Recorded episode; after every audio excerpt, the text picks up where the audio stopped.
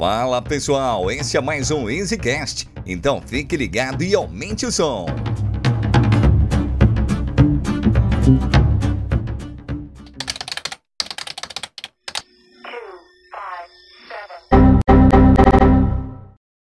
Fala galera, beleza? Meu nome é Gabriel Malinowski, sou CEO aqui da Easy e hoje a gente está para falar mais no EasyCast, hoje com dois convidados super especiais, o Ailon e o Maicon, e a gente vai falar de um tema super importante que são os projetos pessoais, beleza? Se apresenta aí, Ailon, fala aí um pouco de você.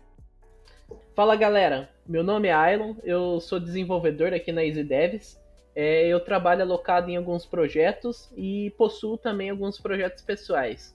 Tô há mais ou menos sete anos na área e simbora. Boa. E aí, Maicon?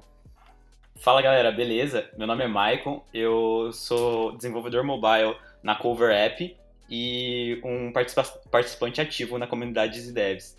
Tô há três anos aí na área, é, mas já programo desde os meus 12, o que dá mais ou menos uns oito anos, e desde lá eu já tive alguns pet projects uh, pra, pra, e a gente vai contar um pouco sobre eles aí. Esse podcast é uma iniciativa da Easy Devs, uma empresa que ajuda outros negócios a escalarem seu time de tecnologia. Para saber mais, acesse www.easydevs.com.br. Bom, legal demais a introdução, gente. Acho que já deu para perceber que todo mundo aqui já tem ou teve Pet Project, né? Bom, para quem não sabe muito bem o que é, Pet Project, Side Project ou projeto pessoal são aqueles projetos que a gente faz depois do expediente, basicamente. Aqueles sejam produtos que a gente quer desenvolver, sejam estudos ou qualquer outra coisa parecida. Eu, particularmente, eu levava mesmo como se fosse um produto. Então eu tipo, pensava no projeto como um todo, pensava em fazer ele virar um SaaS, então pensava em mercado, em negócio, pensava em como é, ter um canal disso aí, e então eu sempre pensava no contexto como, como um todo e não só na parte de estudo. Na, sendo bem sincero, tipo, era mais um jeito de eu me motivar para fazer aquele para estudar, né? Porque eu não gostava nunca, nunca gostei na verdade da ideia de ficar, sei lá, lendo, tentando aplicar alguma coisinha, estudando, sabe? Eu gostava sempre de ter alguma ideia e desenvolver ela e com isso eu aproveitava para aprender as novas tecnologias, tipo, sei lá, um novo framework, uma linguagem diferente que eu queria aprender.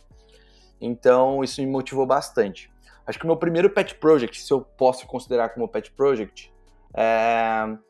Era servidor de MMO. Vocês jogaram? Eu acho que o Michael é mais novo, ele não chegou a jogar. Você jogava, Ilon? A Tibia, essas coisas. Opa, eu criei vários servers de Tibia. Eu customizava para alguns animes que eu gostava. Tinha um anime que eu gostava muito, chamava Sword Art Online eu montei um servidor onde só tinha quina e só tinha espada. E eu tinha mexido em um monte de coisa só pra deixar de ser. Era lua, né, cara? Era, Era lua. Era, eu, cara, eu, foi a primeira coisa que, tipo, que eu comecei a ter, a, a, a ter um contato com desenvolvimento de software, assim, com programação, né? Então, tipo, eu gostava desses jogos também, de MMO. Então eu era Tibia, Priston Tale na época, que tipo, era muito forte, Lineage. Então, eu pegava, customizava ele. Eu lembro que tinha que subir o banco MySQL, porque todos eles rodavam MySQL. É, o Tibia era principalmente uma língua, era, uma, era Lua. Eu lembro que rodava em cima do Lua. Light, se eu não me engano, acho que era Light. Isso, acho que era, acho que era Light, verdade. E aí você tinha que mexer as coisas, mexer algumas coisinhas para poder mudar. E eu lembro que tava, tipo, na mola também o Narutibia, Poketibia, né? Então, esse foi meu primeiro contato com side project, assim, do tipo, de novo, eu nem sei se posso considerar isso, né? Mas era meu primeiro contato com programação. Foi lá que eu descobri que eu gostava de criar coisa. Porque assim, cara, não faz sentido nenhum você criar um, um, um, um MMORPG, né? Um, um, um server de MMO, né? Porque só vai ter. O MMO, o objetivo é se jogar em, em grupo, jogar com uma galera. Aí você cria, só tem você ali. Então, tipo, você perde toda a graça do jogo. A ideia mesmo eu criava é, mais pra, pelo fato de criar. Eu lembro do tipo que eu passava horas, varava madrugada, quando era, era bem criança, assim, tipo, tinha uns 11 anos, 12 anos. Virava madrugada colocando no server, procurando tutorial que não funcionava. É, colocava. Que delícia isso. Cara, era maravilhoso. E aí subia, pá, não funcionava. Né? Aí eu, eu começava a jogar, e aí quando funcionava, e aí eu desistia. Né? logo depois. Mais constrangedor era ficar desenhando mapa. Não sei se você já pegou pra fazer isso também. Você pegava uma ferramenta lá que era tudo em tiles, né? Que era os bloquinhos. Sim. E aí você montava o seu próprio mapa, bugava um monte de coisa. Sim. Era muito louco, cara. Você ia falar alguma coisa, Michael? Ah, então, eu realmente esse, esse tipo de jogo não, não, não peguei, não foi da minha época, mas o meu primeiro contato com, com, side, com Side Project também foi uh, com o jogo, mas dessa vez um jogo um pouco diferente, Minecraft. É, eu, eu lembro que a, minha primeira máquina, ela não rodava Minecraft de jeito nenhum, eu passava noites e eu não conseguia fazer rodar de jeito nenhum. Então eu fiquei, comecei a ficar fissurado pelo jogo a ponto de pesquisar muito e aprender muita coisa, até que o jogo em si acabou. Não, não tinha mais conteúdo do jogo que eu pudesse aprender é, antes de ter efetivamente uma máquina para poder jogar. E aí eu comecei a ver como que o jogo funcionava, o que, que eu podia fazer, e na época eu lembro que você rodava uns comandinhos e podia spawnar mob diferente, fazer tipo zumbi misturado com, esqueleto, tudo mais. E aí, quando eu tive, consegui uma máquina para poder jogar o, o, Minecraft, a primeira coisa que eu peguei, eu lembro que tinha uma placa de vídeo bem boa no, no PC, assim, era um PC super top. E a primeira coisa que eu quis fazer nele foi é, baixar o Minecraft, né? E aí, é, tava pra você, dá pra você rodar uns comandos dentro do Minecraft que é, faz essas, essas coisas meio malucas aí. E eu comecei a trabalhar num projeto de, de, de modificação do, do, do Minecraft para poder fazer os mods do, de acordo com o que eu queria, né? Uh, gerar novos mobs, gerar novas ferramentas, gerar um monte de coisa nova. E comecei a trabalhar nesse projeto para poder lançar alguma coisa do tipo, mas eu lembro que na época eu não, eu não tinha muito esse pensamento. Eu nem sabia que aquilo que eu estava fazendo era programação para começo de conversa, né? E aí outra, outra coisa que eu peguei ali dentro, que inclusive eu até postei no, no Bean, eu nem sei se esse site ainda existe, eu nem sei se uh, o meu projeto ainda tá lá, mas era tinha, um, tinha uma modificação pro, pro Minecraft que era um, um bloco que construía para você, chamava Turtle. E se você colocasse os comandos corretos, ele fazia de acordo com o que você queria. A linguagem de programação era, era, era Lua, eu fui descobrir depois de um tempo. É, eu vi, inclusive, vocês comentando aí que Tibia era baseado em Lua, alguma coisa assim. E, e aí eu fiz vários, vários, vários projetos que faziam várias coisas diferentes, super legais na época, e postei ele tudo no, no PXB. Uh, ah, hoje eu vendo GitHub, vendo assim, o que, que é programação efetivamente, eu vejo que aquela ali foi até minha, meu primeiro contato com open source. Então, é, Verdade, eu já tive bastante cara. contato de, com programação sem saber que era programação aquilo ali. É, e cara, uma coisa que eu, eu, não sei se vocês, acho que com certeza vocês sabem, Lua é BR, cara. Lua é uma linguagem feita por brasileiro, cara. Eu fui descobrir isso muito depois. Tipo, eu acho muito massa isso, isso, aí também. Sim, acho que... eu acho que foi uma faculdade, um, um uma galera é. que fez tipo um side project também, acho que pode chamar é. assim, que foi de uma faculdade que eles foram lá e criaram a linguagem de programação Lua, e ela foi utilizada em vários lugares assim que a gente nem sabe direito, mas é, é bem conceituada até.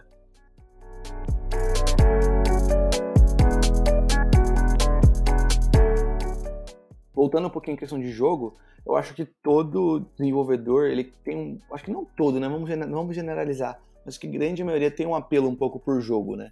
Então acho que, querendo ou não, todo mundo começou com aquela ideia de fazer jogo. Tipo, ah, eu quero ser, sei lá, trabalhar numa empresa de jogo tal, desenvolver jogo. Só que a gente vê que na prática é, tipo, é muito mais difícil trabalhar com jogos. Acho que muito por causa da indústria, né? Tipo, a indústria de jogos é complexa de trabalhar, né? Isso me puxa um gancho interessante. É, eu lembro de uma fase da minha vida que eu ainda estava no colégio, na escola ainda. E eu e meus amigos vivia com essa ideia, mano, a gente criou o server lá, vamos montar um jogo. E aí a gente ficava doido, né? Ficava todo dia falando, nossa, vamos fazer um jogo, vamos fazer um jogo. Aí eu tinha baixado na época o Unity, né? Que eram as ferramentas que tinha na época.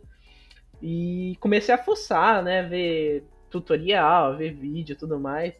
E, e tentava fuçar. Aí chegou uma hora eu falei, ah, não, não dá, esse negócio é muito complexo. E abandonei, né? Mas o engraçado é que depois disso, uns meses depois, eu acabei entrando pro técnico. Decidi que como eu não sabia o que eu ia fazer da vida, mas eu gostava muito de informática e gostava muito de jogos, eu falei, ah, vou prestar o curso técnico, quem sabe, né? Aí eu prestei ETEC, né? Passei lá. E eu só virei programador por causa dos jogos. Então, tipo, eu tinha muita vontade de projetar um. Inclusive, eu já fiz alguns, mas não cheguei a publicar. Você chegou a ver. Chegaram a usar. Acho que o Michael de novo também não usou, porque ele é Juvena total. Mas RPG Maker, vocês chegaram a ver já? Nossa, clássico. Mano, eu criava muito joguinho no RPG Maker. Tipo, era muito top, cara. Você criava um joguinho lá, tipo, era, você não, não era tanta programação, né? Mas tinha o conceito de programação que é low code, né? Que hoje o pessoal fala, né? Que, tipo, você cria um jogo sem ter que codar, você podia, você simplesmente jogava os scripts lá, e aí, é, aliás, você jogava, colocava os botões lá, um, tipo umas triggers, né, que tinha lá, e, e você podia jogar um, colocar um script. Acho que é, nem lembro a linguagem que era o script, não sei se era C que tinha lá, para fazer uma determinada função. Cara, eu criei tanto joguinho naquilo lá, era muito top. Se não me engano, eu tinha muita bibliotequinha que você jogava lá e, e usava. Sim. Cara, era, era tipo, é, existia fóruns na época, tipo, especializados em RPG Maker. Eu até abri aqui agora para ver se existe RPG Maker ainda. E, tipo, cara, tem ainda. A galera usa ainda, tipo. Tenho. Eu lembro que na época eu usava o XP. Era o RPG Maker XP, cara. Tipo, era muito louco. E. Nossa, isso foi meu primeiro contato de fato com desenvolvimento. Eu acho que, de novo, acho que todo mundo teve contato. Grande maioria teve contato por causa de jogo. Legal.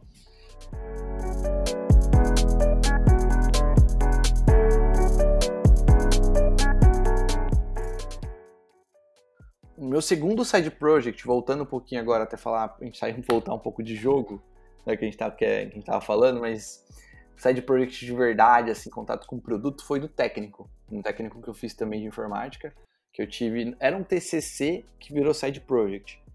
Era basicamente um aplicativo para fazer pedido em restaurante. Isso foi lá em 2010, tipo, eu nem sabia que existia o iFood, nem sei se existia, eu acredito que sim, mas nem sei se existia.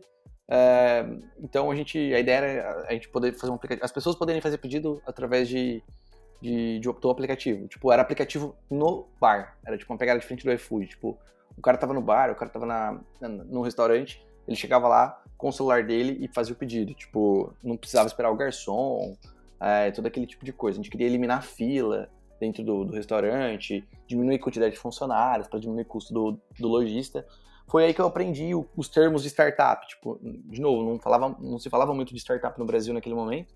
Tinha uma, uma pessoa muito boa aqui em Bauru que estudava na Unesp, tipo, tinha um, uma iniciativa da Unesp de Bauru que chamava Tranco, que era para fomentar o empreendedorismo, e eles me fizeram.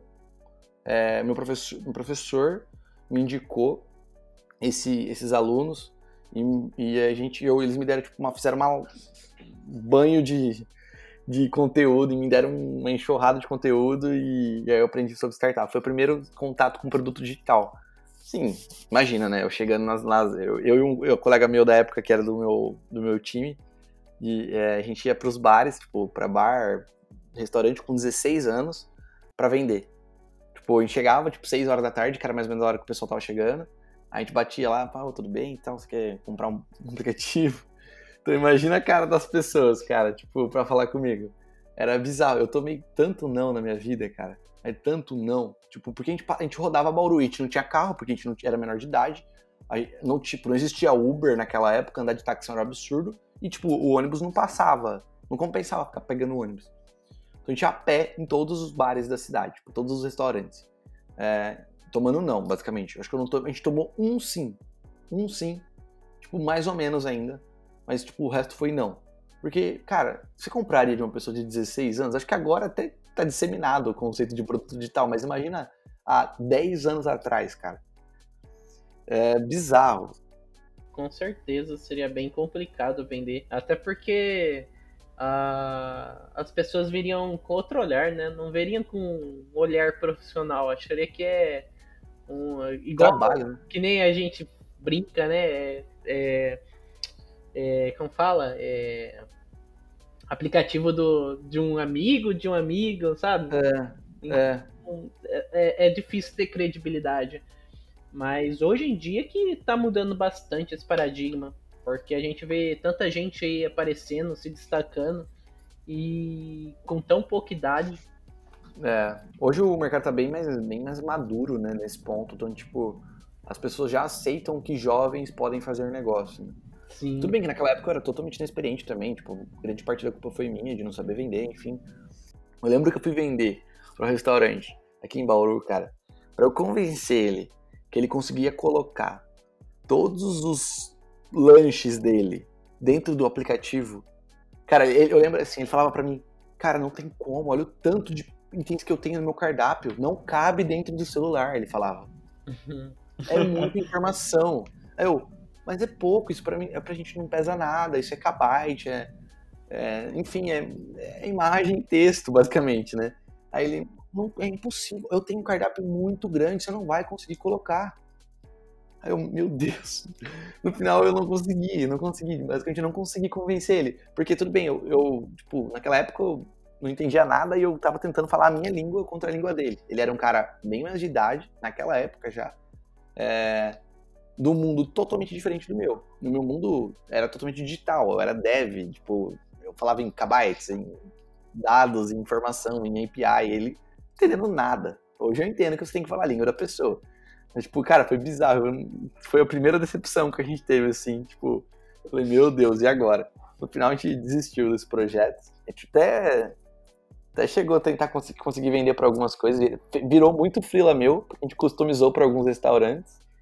E eu peguei comecei a pegar isso como frila, tipo, pra customizar. Mas no final a gente desistiu. Mas eu ganhei uma graninha, pelo menos. Eu também já tive uma experiência de side project com, com como se fosse um freela, mas a minha foi um pouco mais triste. Eu, eu, eu comecei a fazer um projeto, na, na época, uh, um familiar, não vou dizer o, o parentesco para não, não pegar mal, caso esteja ouvindo. É. Mas ele, ele veio para mim e falou assim, ele tinha ele e um amigo, né, com a ideia genial, sempre, sempre com essa história de que a ideia é milionária de aplicativo. Nossa, quem nunca ouviu essa, cara? Acho que não, essa quem não ouviu aí, pelo amor de Deus, não, vai ouvir. Com certeza vai. Todo, todo programador ouve uma, pelo menos, pelo menos, assim, tipo, no baixo uma vez na vida. Mas enfim, ele veio com a ideia de que era para fazer um site onde pequenas empresas colocavam a, o, o, negócio delas ali dentro nesse site e, e, era isso. Era basicamente isso, tinha que fazer um site. Na época eu estava no colégio técnico e então eu estava fazendo meu TCC e fazendo estágio e ao mesmo tempo tinha isso aí, né, que eles queriam que eu fizesse em PHP, eu estava aprendendo, aprendendo Bootstrap ainda. Uh, eu lembro que eu fiz várias e várias reuniões com eles, assim, levava super a sério, uh, colocava, uh. Na, na, época tava até próximo de um Scrum, eu diria, hoje em dia, que eu tentava fazer as tarefinhas, uh, cumprir as sprints e tudo mais, e até que chegou um momento que eles sumiram. Aí ficou aquele site lá, parado. É, eu não sei se eu já subi no meu GitHub, mas provavelmente está lá, que esse meu side project, e depois eu tenho continuidade, até porque, assim, é, uma das vantagens, né, do, de ter o side project, já falando disso, é que você aprende muito, muito mesmo quando você está fazendo ele. É uma coisa, assim, que dá um burst na sua carreira, você começa a aprender coisas que um simples tutorial, um simples vídeo, é, às vezes eles não, eles não, eles não conseguem passar para você todo o conteúdo, né? Aí quando você faz um side project, coloca que você vai aprender alguma coisa com um negócio, em um negócio de verdade, mesmo que esse negócio não vá para frente, é, você começa a aprender coisas novas e, e muito importantes assim para sua carreira mesmo. Mas enfim, é, até hoje esse esse projeto tá lá parado e nunca mais ouvi falar de continuar ele.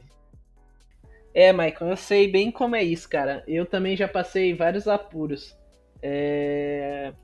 Já tive muito cliente que eu que me ajudou muito em ter uma expertise na hora de pegar um projeto porque eu já tive situações onde eu escopei que o projeto ia ser A, o cliente me passou depois que ia ser B, e no final das contas eu tive que fazer todas essas modificações porque é, não foi bem conversado, eu ainda não tinha experiência para comunicar com o cliente.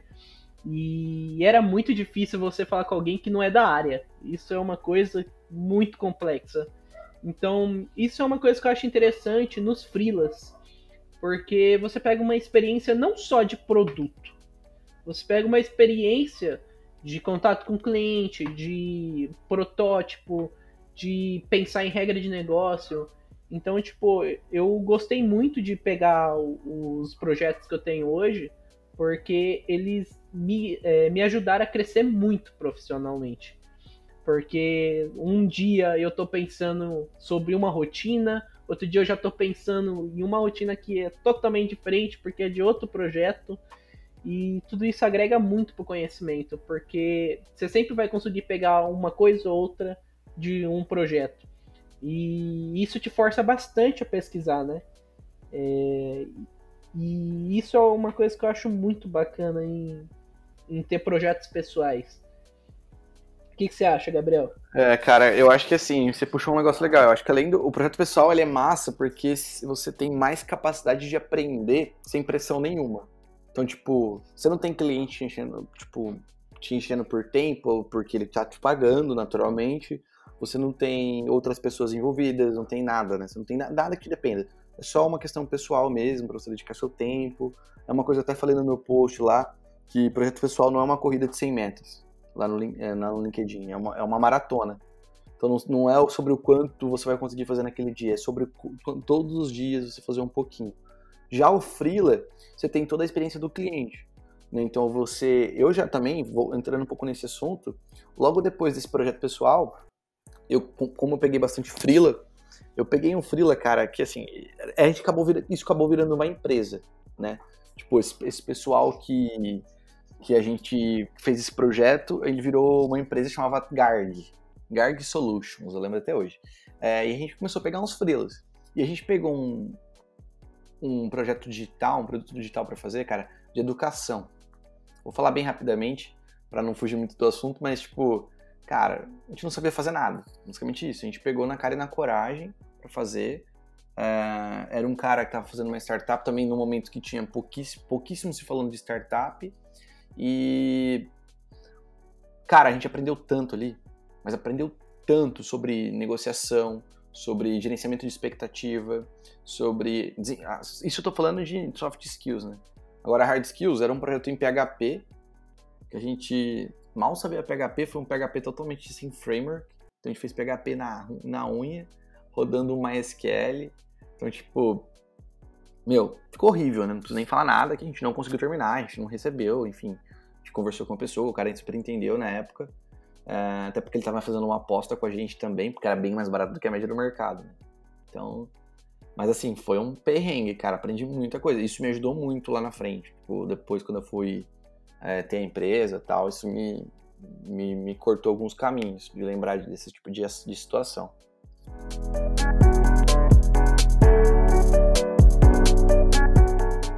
Depois desse aí, eu tive um projeto, cara, que foi o Busão Bauru.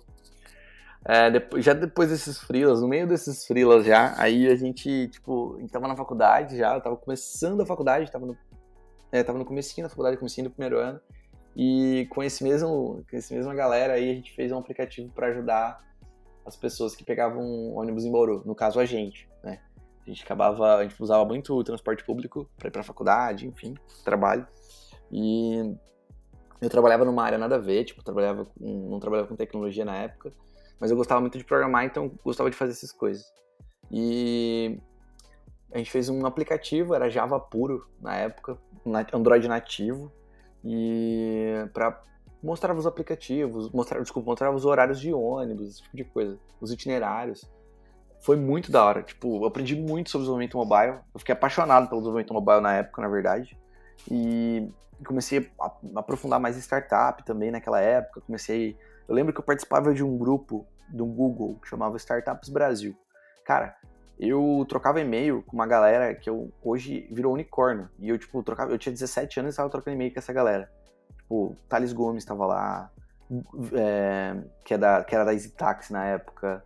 O pessoal da 99 estava lá. O pessoal da, da Yugu, Yugu, Yugu, que é meio de pagamento, estava lá. Então, tipo, cara, era bizarro. E hoje eu tenho noção disso, de que, do que eu tava fazendo. Naquela época eu não tava sabendo de nada, tava mandando e-mail. e tava trocando, e, tipo, era uma coisa muito louca. É, eu lembro até hoje que eu fui fazer um pitch, e, tipo, era um projeto pessoal, cara. Tipo, era um projeto nosso, tipo, era um, não era para ser um produto, a gente trabalhava de novo. É, e aí falaram assim, Gabriel, que legal o seu projeto e tal, dos seus amigos. É, vem aqui fazer um, apresentar ele pra gente tal, vai ser uma rodada de, de conversa tal, lá no, num, num bar aqui em Bauru. Eu tinha acabado de fazer 18 nessa época. É, vai ser super legal, mas eu falei, beleza, eu preciso apresentar alguma coisa? Não, tipo, vai ser super tranquilo e tal. É só uma troca de ideias. Cheguei lá, cheguei atrasado, porque eu tava tirando carta, lembro até hoje. Cheguei atrasado. É, já tinha um cara fazendo pitch. Tipo, pá, eu quero tantos mil reais de investimento para ter um, um, um retorno em tantos meses, por tantos por cento. Eu falei, mano, ferrou. Não me falaram que ia ser isso. E agora? O que eu vou falar lá na frente? Falou, tem um projeto pessoal de um, ônibus, um aplicativo de ônibus que mostra os horários de ônibus de Bauru. O que, que eu vou falar lá na frente agora? E, tipo, lotado o bar, cheio de cara de terno. Eu falei, meu Deus do céu, mano. Aí foi o próximo, mesma coisa. Pá, tantos por cento. Aí os caras fazendo pergunta. Mas quantos, qual vai ser o retorno? Tá em break-even? Eu, meu Deus. Ferrou. Aí sua vez, Gabriel, vai lá. Os caras, todo mundo com PowerPoint. E eu sem PowerPoint nenhum. Ninguém falou nada. Aí eu subi no, no palco lá. Ah, beleza. Vou. Assim, gente, o Busão Bauru foi um aplicativo que nasceu pra. Aí comecei a meter o louco, cara. Comecei a falar. Ajudar, ajudar as pessoas no transporte público. Não sei o que, não sei o que. Aí comecei a falar. Aí o pessoal tava meio desanimado, sabe, na plateia. Falando, o que esse moleque tá fazendo? Aí eu falei, aí eu falei, eu preciso. A gente tava com uma ideia de fazer uma funcionalidade. Que a gente não sabia se ia fazer ou não. Que era tipo check-in no ônibus.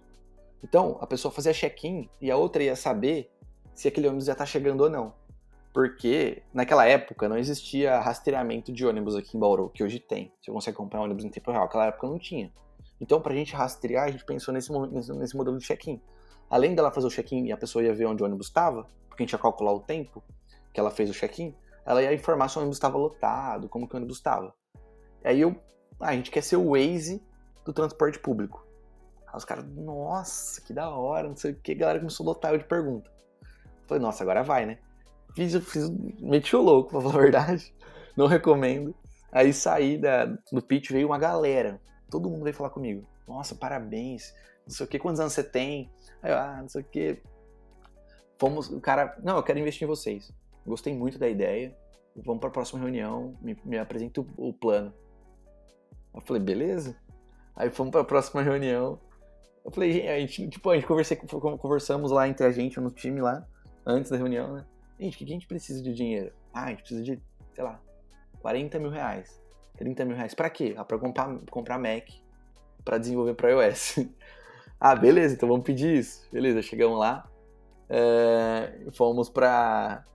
Fomos pra reunião, o cara falou: ah, precisamos de 30 mil pra fazer, pra desenvolver Mac. O cara falou: ah, beleza, vamos ver, tal, não sei o quê. Aí apresentou a gente pro, pro engenheiro da, da, da Endurb de Bauru para fazer alguma parceria e tal. No final, não virou nada, né? A gente não conseguia monetizar o negócio, basicamente. Tipo, era um negócio que chegou a ter 10 mil usuários. Tipo, eu, eu ia pegar ônibus, tinha gente usando o aplicativo na minha frente. Tipo, era muito louco. Foi uma sensação muito boa. Eu, tipo, falei, meu, tá muito da hora. Uma galera, tipo, comentando no Facebook que o tal horário não tava certo. Gente mandando e-mail. Foi a primeira noção. Eu falei, caraca, maluco, que da hora. Foi um negócio PHP, uma API em PHP estruturada, sem framework. É, e o aplicativo tava até bonitinho, né? Mas, tipo. Cara, no final a gente não conseguia monetizar, eu comecei a trabalhar. E aí a gente desligou o servidor. Aí, cara, nossa, eu tenho as prints de xingamento até hoje, os caras me xingando. Bizarro. Mas foi da hora a experiência. Pô, da hora isso aí, mano. É, uma coisa que, que eu noto no Side Projects são esse viés mesmo de, uh, de resolver uma dor que o, que o programador tem. Então, tipo assim, todo programador, a hora que ele, ele sente uma dor em algum ponto da vida dele, alguma coisa que ele, que ele se fala assim, caramba, seria muito da hora se tivesse um sistema para resolver isso daqui. E, e, é, é, aí que surgem os, os side projects, é aí que é legal experimentar e tudo mais, é, falar assim, tipo, é, uma tecnologia nova, ou mesmo uma tecnologia que você já conhece queira masterizar, e só para resolver mesmo o problema já seria legal, você já passa por essa sensação de, de resolver um problema, de uh, de, de, aprender mais sobre aquilo ali. E ainda mais no seu caso, onde, assim, pessoas que você nem conhecia estava utilizando ali o seu sistema. Bem, bem, bem, bem massa isso daí. Acho que foi assim que começou o open source, né, cara? Não sei, assim, tipo assim, não faço ideia da história, até deveria ter pesquisado melhor, mas, tipo. Acho que começou com, uma, com um side project de alguém, tá ligado? Tipo, os caras, putz, eu poderia compartilhar isso com outras pessoas. E aí, provavelmente virou isso, né? Porque imagina o cara que, como, sei lá, criou o, o Node, por exemplo, vamos lá. O cara provavelmente foi para resolver um problema dele, no final tem milhões de pessoas usando. Milhares, milhões de aplicações usando indiretamente, sabe? Imagina que louco. Sim, muito, muito massa isso daí. Eu tive um, um, uma tentativa, na verdade várias tentativas, né? Como todo desenvolvedor. Mas uma que eu mais lembro é quando eu comecei a aprender no técnico a, a efetivamente programar. Acho que estava aprendendo C Sharp na época. E eu lembro que eu odiava é, ter que fazer os cálculos de física e química, onde era basicamente uma fórmula que você colocava os valores ali dentro e ele dava o resultado. E eu não conhecia uma maneira fácil, assim, eu não, não, achei um site, eu não achei um aplicativo. Eu não sei se não fui eu que realmente não encontrei ou se na época não existia tantos a, a ponto de eu, eu conseguir achar. Hoje, inclusive, eu uso o Wolfram, recomendo. Tô na faculdade aí e, e é muito útil para cálculo. Mas enfim, voltando na, na, naquela época, eu falei assim, pô, e se eu fizesse um sistema onde ele me dá as fórmulas, eu só boto o valor ali, o que, que eu quero achar e, e boa, ele já acha para mim comecei a desenvolver, assim, eu não sabia nada, eu queria fazer um aplicativo, que era eu queria que tivesse no meu celular para ser mais fácil. E eu não sabia absolutamente nada, então eu comecei a desenvolver é, C Sharp e aí eu chutava como que ia ficar mobile. Eu não tinha noção nenhuma de UX, não tinha noção nenhuma de como fazer um servidor para aquilo. É, aí eu descobri o Xamarin e, e, comecei a tentar fazer aquilo. Eu lembro que meu aplicativo ele não rodava direito e ele rodava super ultra mega lagado. Uh, depois eu fui descobrir que era a maneira como eu estava programando. Uh, pensa que ao invés de eu usar, sei lá, uma div no HTML, eu usava 5000 pro processador e isso ferrava tudo, então ele não funcionava direito. Mas enfim, é, esse site project ele não foi para frente, mas foi ali que eu, que eu aprendi muita coisa sobre C Sharp, é, coisas que, assim, na aula eu não, não, não, não aprendi aquilo, o professor não passou nada para mim daquilo. Mas eu aprendi muito, aprendi já comecei a aprender mobile também, por mais que é, eu não aprendi, não fui para frente com o Xamarin, eu aprendi muita coisa, muita coisa legal ali mesmo. E, e eu estava em busca de resolver um problema que eu tinha, né? Além, além de aprender programação, eu estava resolvendo um problema meu com o ensino médio naquela época. Eu não sei se vocês concordam comigo, mas eu tenho uma teoria que geralmente eu digo para todo mundo que eu estou ensinando, é, porque às vezes eu, eu ensino algumas turminhas, algumas, um pessoal que quer entrar na área e tudo mais. E, e uma coisa que eu sempre falo é que o bom programador, geralmente, ele é o cara mais preguiçoso que você pode encontrar.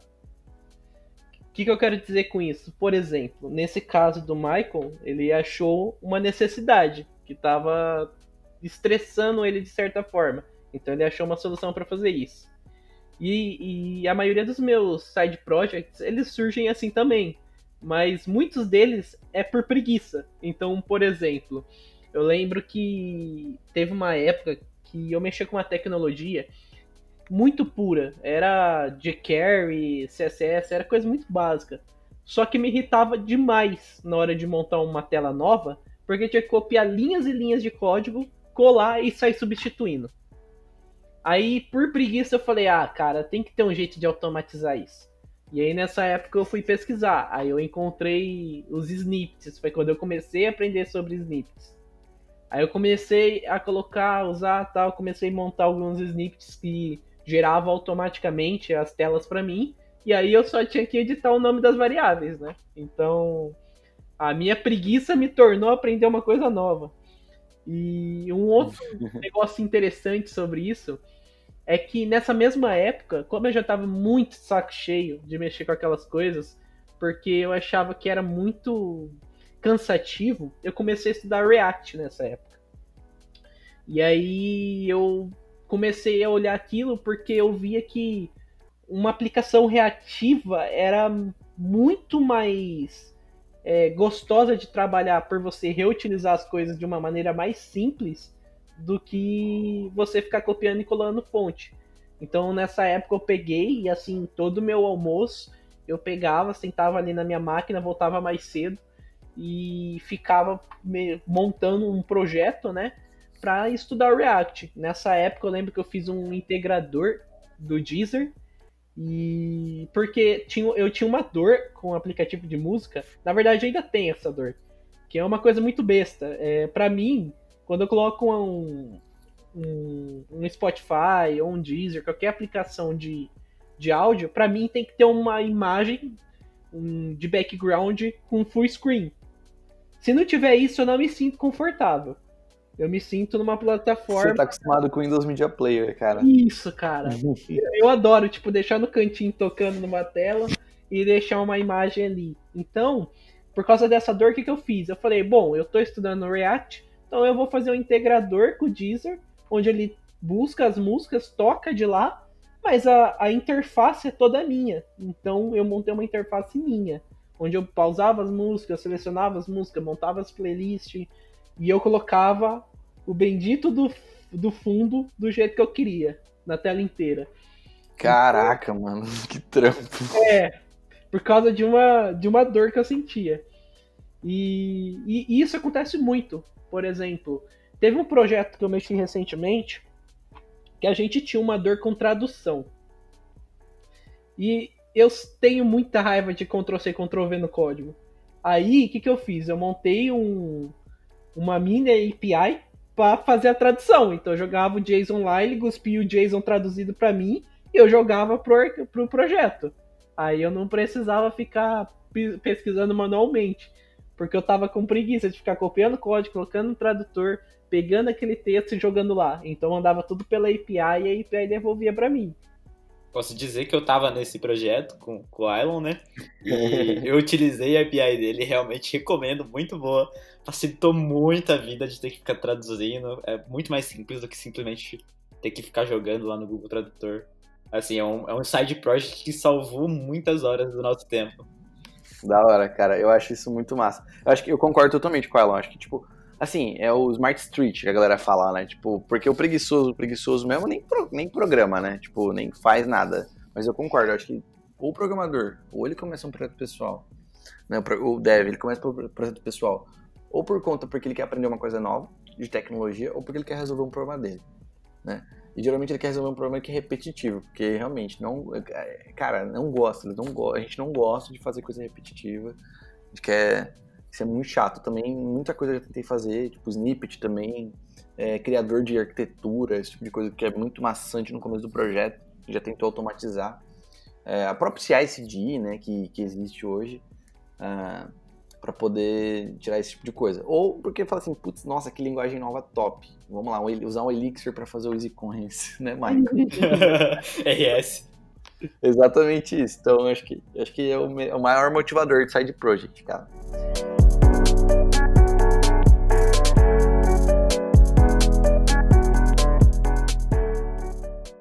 Legal, gente. Acho que, assim, a gente pode falar de side project pro resto da noite aqui, se a gente quiser. Acho que todo mundo já teve uns 400, né? Se eu for contar todos que eu já tentei, velho, é bizarro.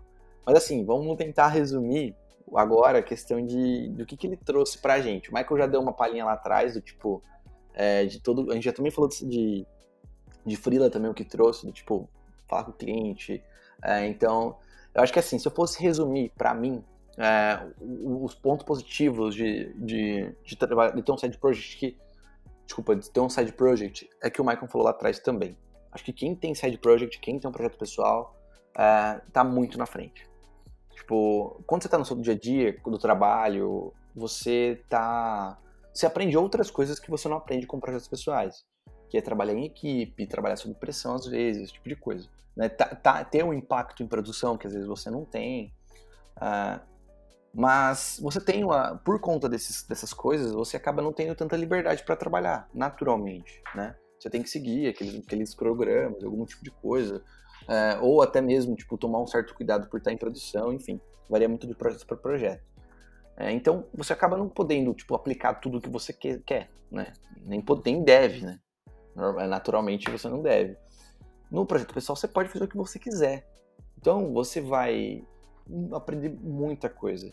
E quando eu falo um projeto pessoal, é realmente lidar como se fosse um produto, igual a gente falou até agora. Né? Porque se você pegar e replicar videoaula, replicar tutorial, você vai estar limitado àquilo que aquela pessoa está ensinando. O grande segredo do projeto pessoal é você imaginar uma ideia, né? ter um conceito e trazer ele, tirar, colocar ele no papel e tirar ele do papel para código, né? Ah, seja para resolver um problema, esse tipo de coisa. Porque isso vai fazer você enfrentar desafios que você não enfrentaria é, copiando uma videoaula. Ninguém precisa de 150 to-do list em linguagens diferentes, não é mesmo? É, realmente, cara. Exatamente. Uma das coisas que eu acho interessante também de você ter um side, um side project é a questão que a gente não precisa se preocupar com o produto como um todo. Por exemplo, uma coisa que eu não recomendo é você começar um side project, mas já pensando aonde ele pode chegar, tudo que ele pode ter. Porque quando você é. torna aquela, aquele seu projeto muito complexo, você cria uma barreira para você desenvolver e você começa a ter é, desânimo para desenvolver aquilo. Então, a visão que eu acho que é importante ter quando vai começar um side project é você ter uma visão de aprendizado, não fazer visando algo, não visando um valor, visando uma solução de um problema que vai ajudar muitas pessoas. O que, eu quero dizer com isso? Porque quando você coloca muitas barreiras de tipo, ah, mas a regra de negócio tem que ser isso, que ah, devia ser tal efeito, tal coisa, isso te cansa, isso te faz a querer desistir de um side project que poderia te agregar muito valor. Então, uma dica que eu deixo é sempre ver como um, uma brincadeira, um estudo. Então, porque isso vai te incentivar a alavancar aquela ideia, a fazer acontecer, a aprender coisas novas. Porque eu já tive casos na minha vida que eu peguei uma atividade para fazer um, um sistema que eu achei que ia ser interessante, mas eu visava lucro. Então eu comecei a desenvolver até que chegou no ponto onde eu mesmo fiquei em conflito com meus ideais de tipo, ah, isso aqui realmente vale para alguém ou não, e acabei deixando para trás. E acabei perdendo toda. Não perdendo o tempo, né? Mas, tipo, é, me fez desistir do, da ideia. E, e, já tive casos também onde eu fiz por puro aprendizado. Então eu queria aprender com aquilo. Eu não estava focado em ter um resultado final naquilo. E a cada tela, cada coisa que eu fazia, porque geralmente era para aprender uma tecnologia nova, cara, era um, uma sensação de realização, sabe? Então, toda nova tela que eu fazia, eu falava, caramba, como isso aqui é gostoso. Por que, que ninguém usa isso aqui? Entende? Então, dava aquela euforia por estar tá aprendendo algo novo. Por isso que eu acho que é muito importante quando começar um projeto pessoal, é você visar a questão de estar tá estudando e estar tá aprendendo. Não tornar Legal. em algo tão sério. Legal, cara. Eu, particularmente, sou o contrário, velho. Sendo bem sincero. Tipo, se eu levar como estudo, eu não faço. eu, eu, tipo, se eu falar assim, não, é só pra eu aprender, eu não, eu não motivo, cara, não consigo. Eu tenho que pensar que vai fazer alguma coisa. Eu acho que isso, eu, eu entendi o seu ponto. Já aconteceu comigo também. Não vou falar que nunca aconteceu. E, tipo, de eu complicar demais, sabe? E, hum. tipo, falar, mano, não quero mais fazer.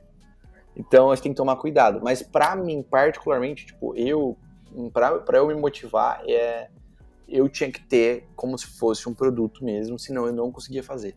Toda vez que eu pegava para estudar, ah, vou fazer isso aqui só para aprender a linguagem, eu parava, eu não conseguia continuar. Agora, quando eu falava assim, meu, isso aqui vai virar um negócio legal, não sei o quê, por mais que nunca virou, né, é, eu tinha mais motivação e eu tinha menos. Por mais que eu, quando eu quisesse desistir, basicamente, eu, eu ainda continuava por pensar que isso poderia virar algo legal. Tá. Bacana. Então acho que. Mas eu entendi. Eu acho que varia de pessoa para pessoa. O que, que você acha, Michael? Cara, eu acho que eu sou um belo de um mix de vocês dois aí.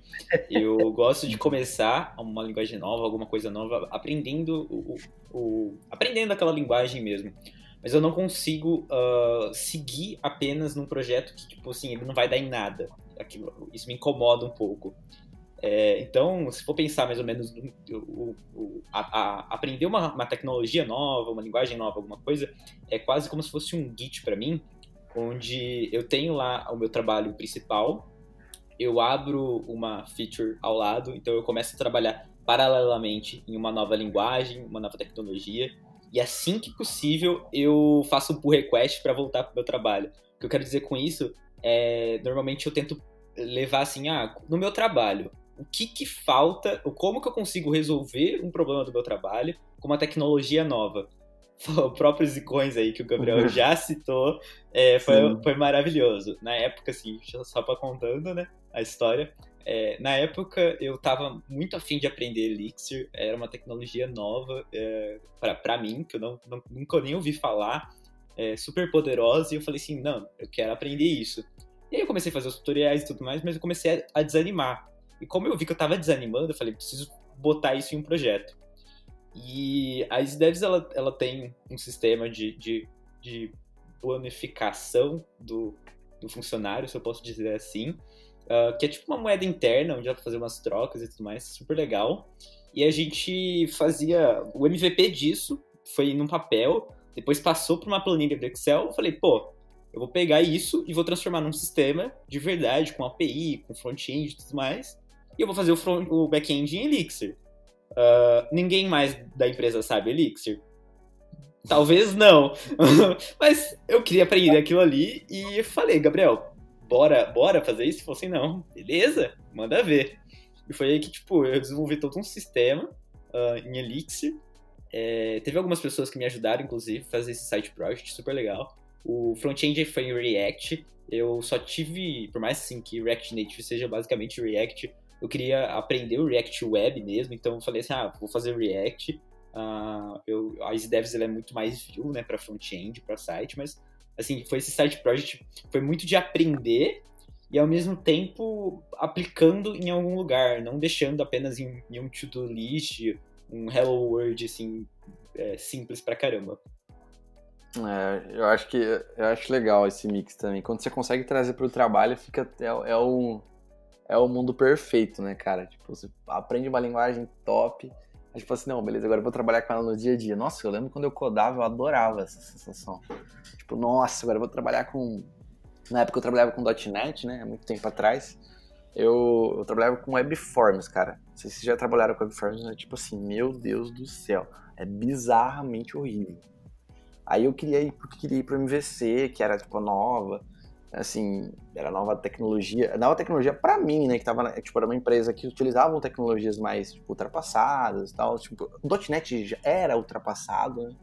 então, tipo, tava, tava, eu lembro que na, na época já tava, tinha gente usando o Node já, mas eu nem conhecia o Node, tipo, eu conheci o Node bem mais pra frente, uh, mas, tipo, na época era tecnologia do momento, quando eu fui para eu comecei a estudar isso, todos os meus side projects eram em MVC, Aí quando eu consegui por um projeto MVC na empresa que eu trabalhava, eu falei, nossa, agora eu vou arrebentar. Aí comecei a trabalhar um tempo no MVC e falei, não, agora eu quero trabalhar com Angular, com React.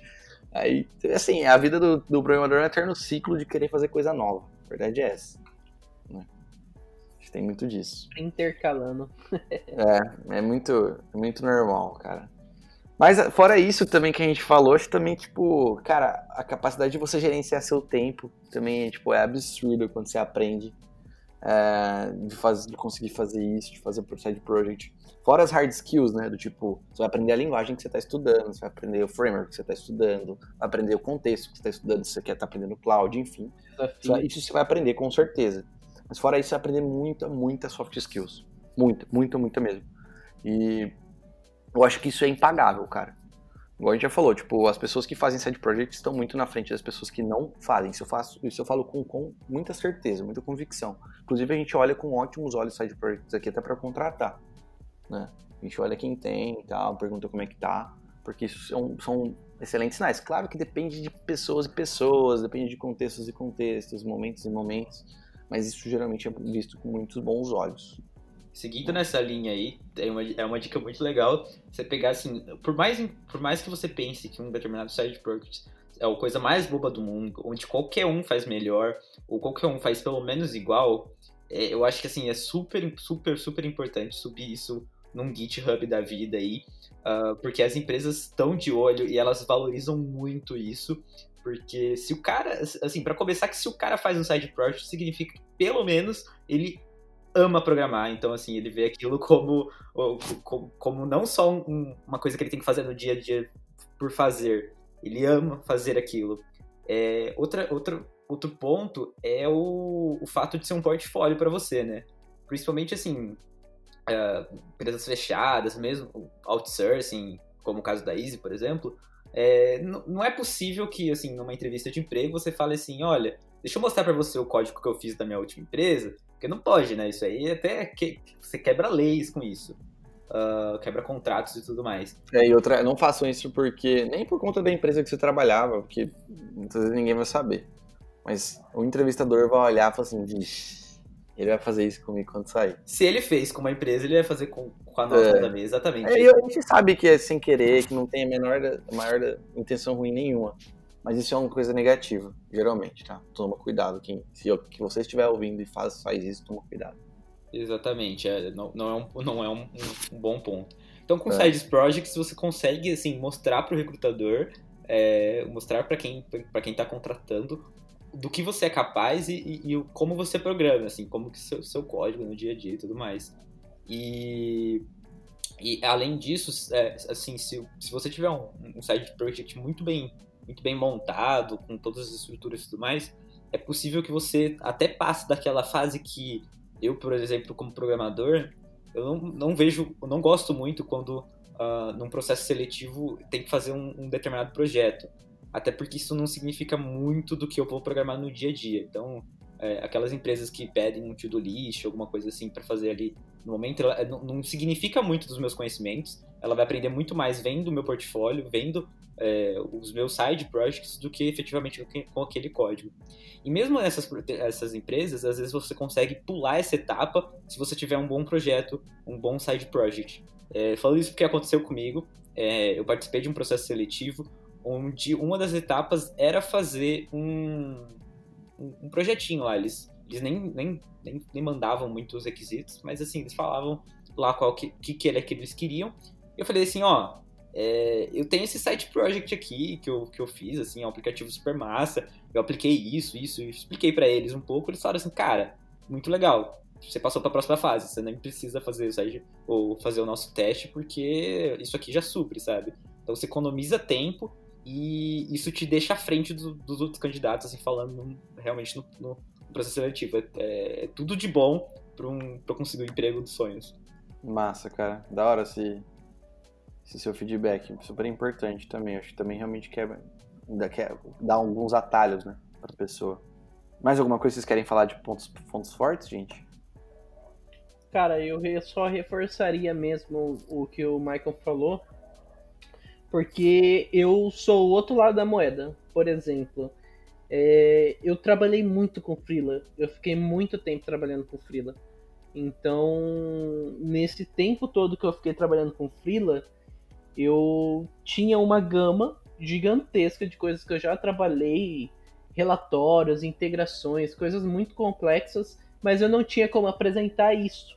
Então, é, eu nunca tive assim muita dificuldade em processo seletivo, né? Porque geralmente é, eu era indicado, alguém já me conhecia, já conhecia meu trabalho, então isso me ajudava bastante.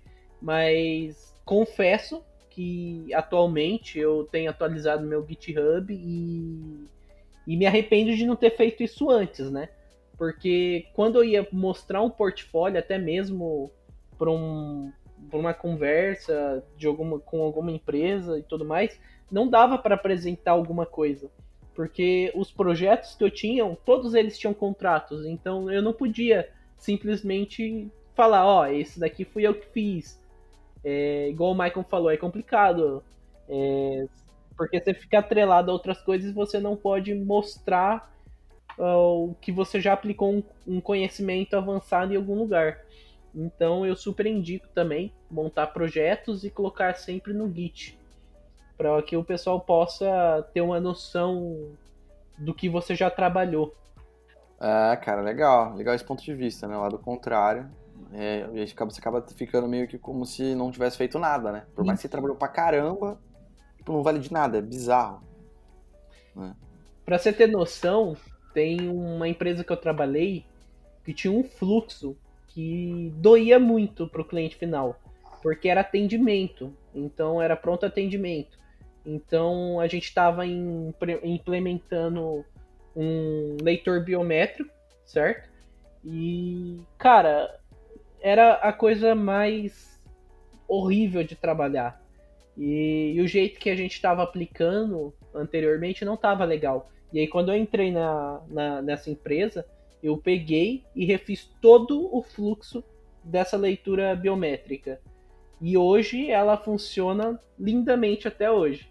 Então, e eu não tenho como passar essa visão para para é, como um portfólio, porque eu não tenho uma demonstração daquilo, ficou em algo interno e era algo altamente complexo.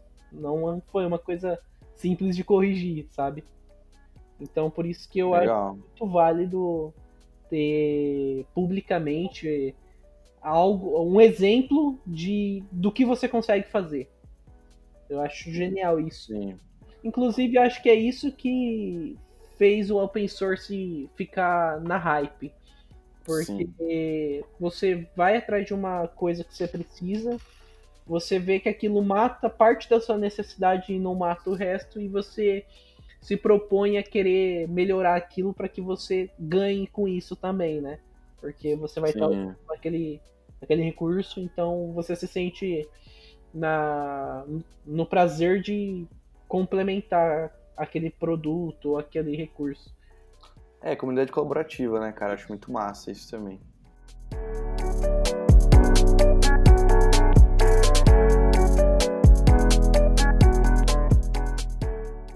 E para finalizar, gente, o que, que, vocês dariam de dicas, assim, para quem quer começar os seus projetos pessoais? Que ainda, depois disso, se você está ouvindo, você não começou o seu projeto pessoal, ó, vou te falar, hein? Agora.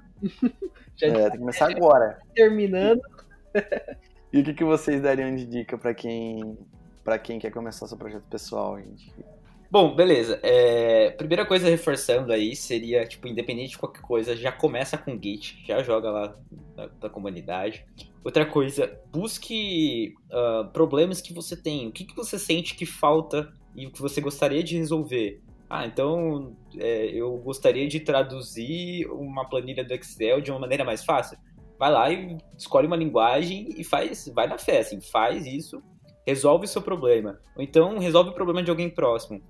É, e se mesmo assim você não encontrou algum problema para resolver, o que eu acho muito difícil, dá uma olhada no, no, nos projetos open source que existem aí da vida. É, às vezes você pode.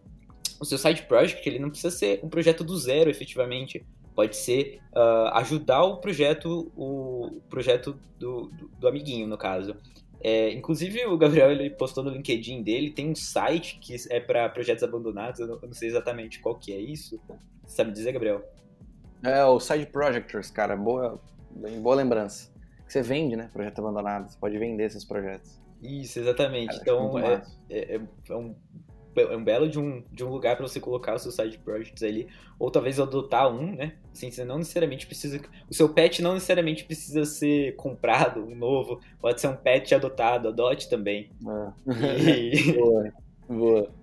Uh, e, e, falando assim, um pouco da minha experiência, hoje eu tô aprendendo uh, serverless, tá? Eu não sei se é a melhor dica do mundo, mas como todo hype, eu acho que dá para resolver um problema bem legal com serverless. Então, assim, que dos side projects, no caso, é, os servers, para quem não sabe, é, vai meio que para a área de microserviços, onde você vai é, resolvendo probleminhas aos poucos. Então, uh, é, do, no caso dos, dos pet projects, o legal dos servers é que é o seguinte, acontece muito da gente abandonar o nosso projeto. Se, se realmente fosse um pet, nosso pet morreria de fome, assim, seria péssimos donos de, desses pets.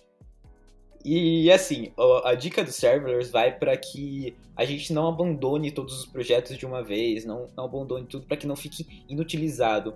Quando você utiliza dos serverless, o serverless assim, ele é para qualquer linguagem, para qualquer framework, para qualquer tudo. Você pode resolver pequenos probleminhas com cada linguagem que você queira. Então vamos supor que hoje eu gostei do, do Elixir, eu vou lá, faço, resolvo parte do meu problema, parte da minha dor em Elixir, subo isso e tá ali funcionando. E aí amanhã eu já não quero mais Elixir, eu quero Go. Então eu começo a aprender em Go. É, o que eu fiz em Elixir não é perdido, ele não vai para o limbo. É, eu consigo reutilizar e utilizar junto com Go. Então, você tem uma dica legal assim do, do, que eu aprendi de serverless até agora é que ele é ótimo para Pet Project para você não perder os seus antigos patches, que você continue uh, uh, com todos eles, assim, assim, óbvio que às vezes não dá, mas muitas vezes você consegue reutilizar o que você já fez para não ter que começar toda vez do zero, toda vez que você quiser uma linguagem nova e não quiser mais mexer nesse legado, assim. Então, uh, é uma, uma dica que eu tenho aí. Legal, muito boa. Minha dica principal é começa, tá? Gente, porque assim, é maior procrastinação, é tipo, maior seu limitante é o fato de você não começar. Depois que você começa, tudo começa a fluir, tá? É, o mais difícil é começar, acho que todo mundo sabe disso, todo mundo fala isso a todo momento. Depois você começa a fazer, ter um pouquinho, dedicar um pouquinho do seu dia, de novo, encara isso como uma maratona, e não como uma corrida de 100 metros. Não pega, tipo, nossa, agora eu vou acabar esse projeto. Não, não precisa. Começa, faz um pouquinho, hoje faz um pouquinho, dedica sempre um pouquinho. No final, o pior que pode acontecer é você estar tá muito bem tecnicamente. O pior que pode acontecer. Então, dedica um pouquinho é, para aprender alguma coisa nova, dedica, aprende alguma, ou reforça alguma coisa que você está vendo no trabalho que você está com dificuldade. Ah, sei lá, você começou a trabalhar com um framework novo, com uma tecnologia nova, enfim. Chame pessoas que você tem convívio, que você gosta de conversar no dia a dia, que você seus amigos, para esses projetos. Foi assim que eu conheci o Wellington. Ele é, trabalhava comigo numa outra empresa, e aí eu chamei ele para fazer um pet project comigo. E aí eu vi que ele que a gente se deu bem fazendo o projeto junto, no final a gente virou sócio da Easy. Ele é meu CTO aqui. Então, tipo, acho isso também muito, muito importante para você descobrir, descobrir pessoas, fazer networking, é, descobrir como elas trabalham fora do trabalho, né? Porque ali no trabalho você tem meio que obrigação, né? Porque é um trabalho. É, quando você tá com pessoas para fazer um negócio que ninguém depende de ninguém, tipo, você não, tá, você não tem o, o fator medo por trás, você tem o fator cortar por trás, você vê quem realmente está dedicado ou não. Isso é um excelente lugar para você ver as pessoas.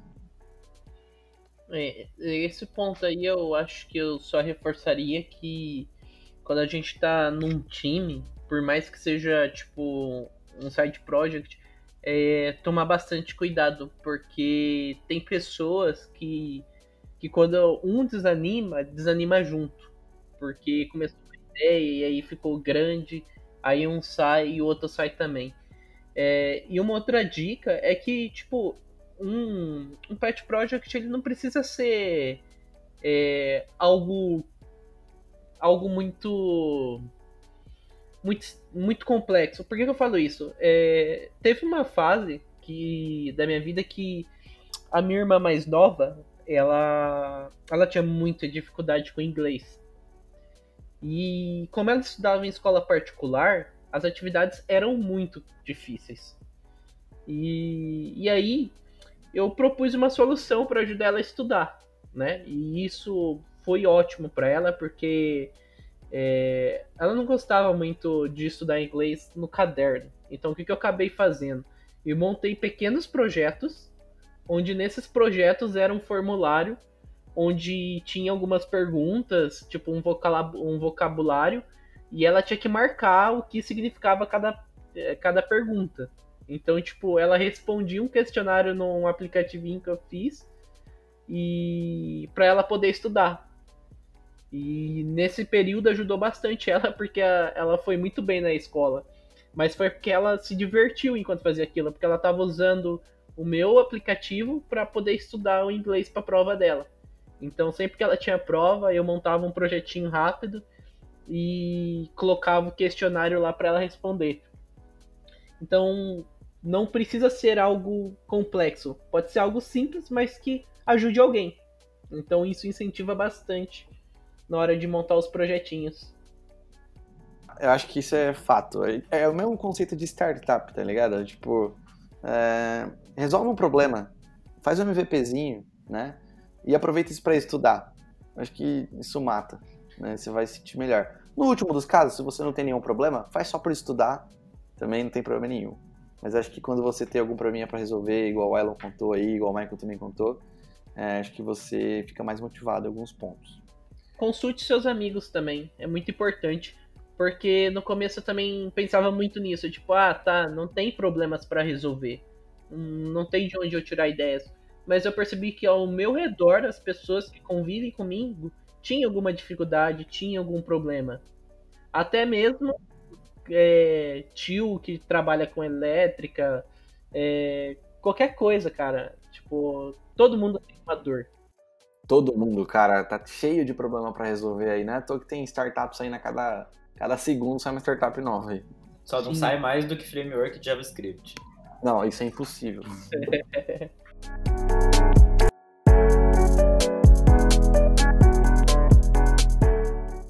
Valeu, galera, por bater esse papo hoje. Foi muito massa trocar essa ideia com vocês. Gostei bastante. Espero que, para você que esteja ouvindo, tenha te motivado a começar seus projetos pessoais. Ou se você está desanimado com algum projeto, você retome ele, porque são muito importantes para sua carreira.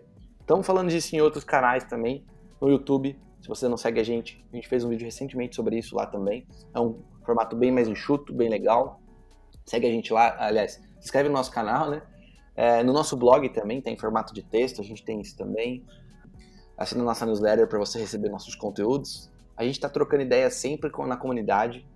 Também entra na nossa comunidade, é super simples. Tudo está no nosso site, gente. É só entrar no nosso site que você vai ter acesso a todos os nossos canais, todos os, os conteúdos que a gente produz.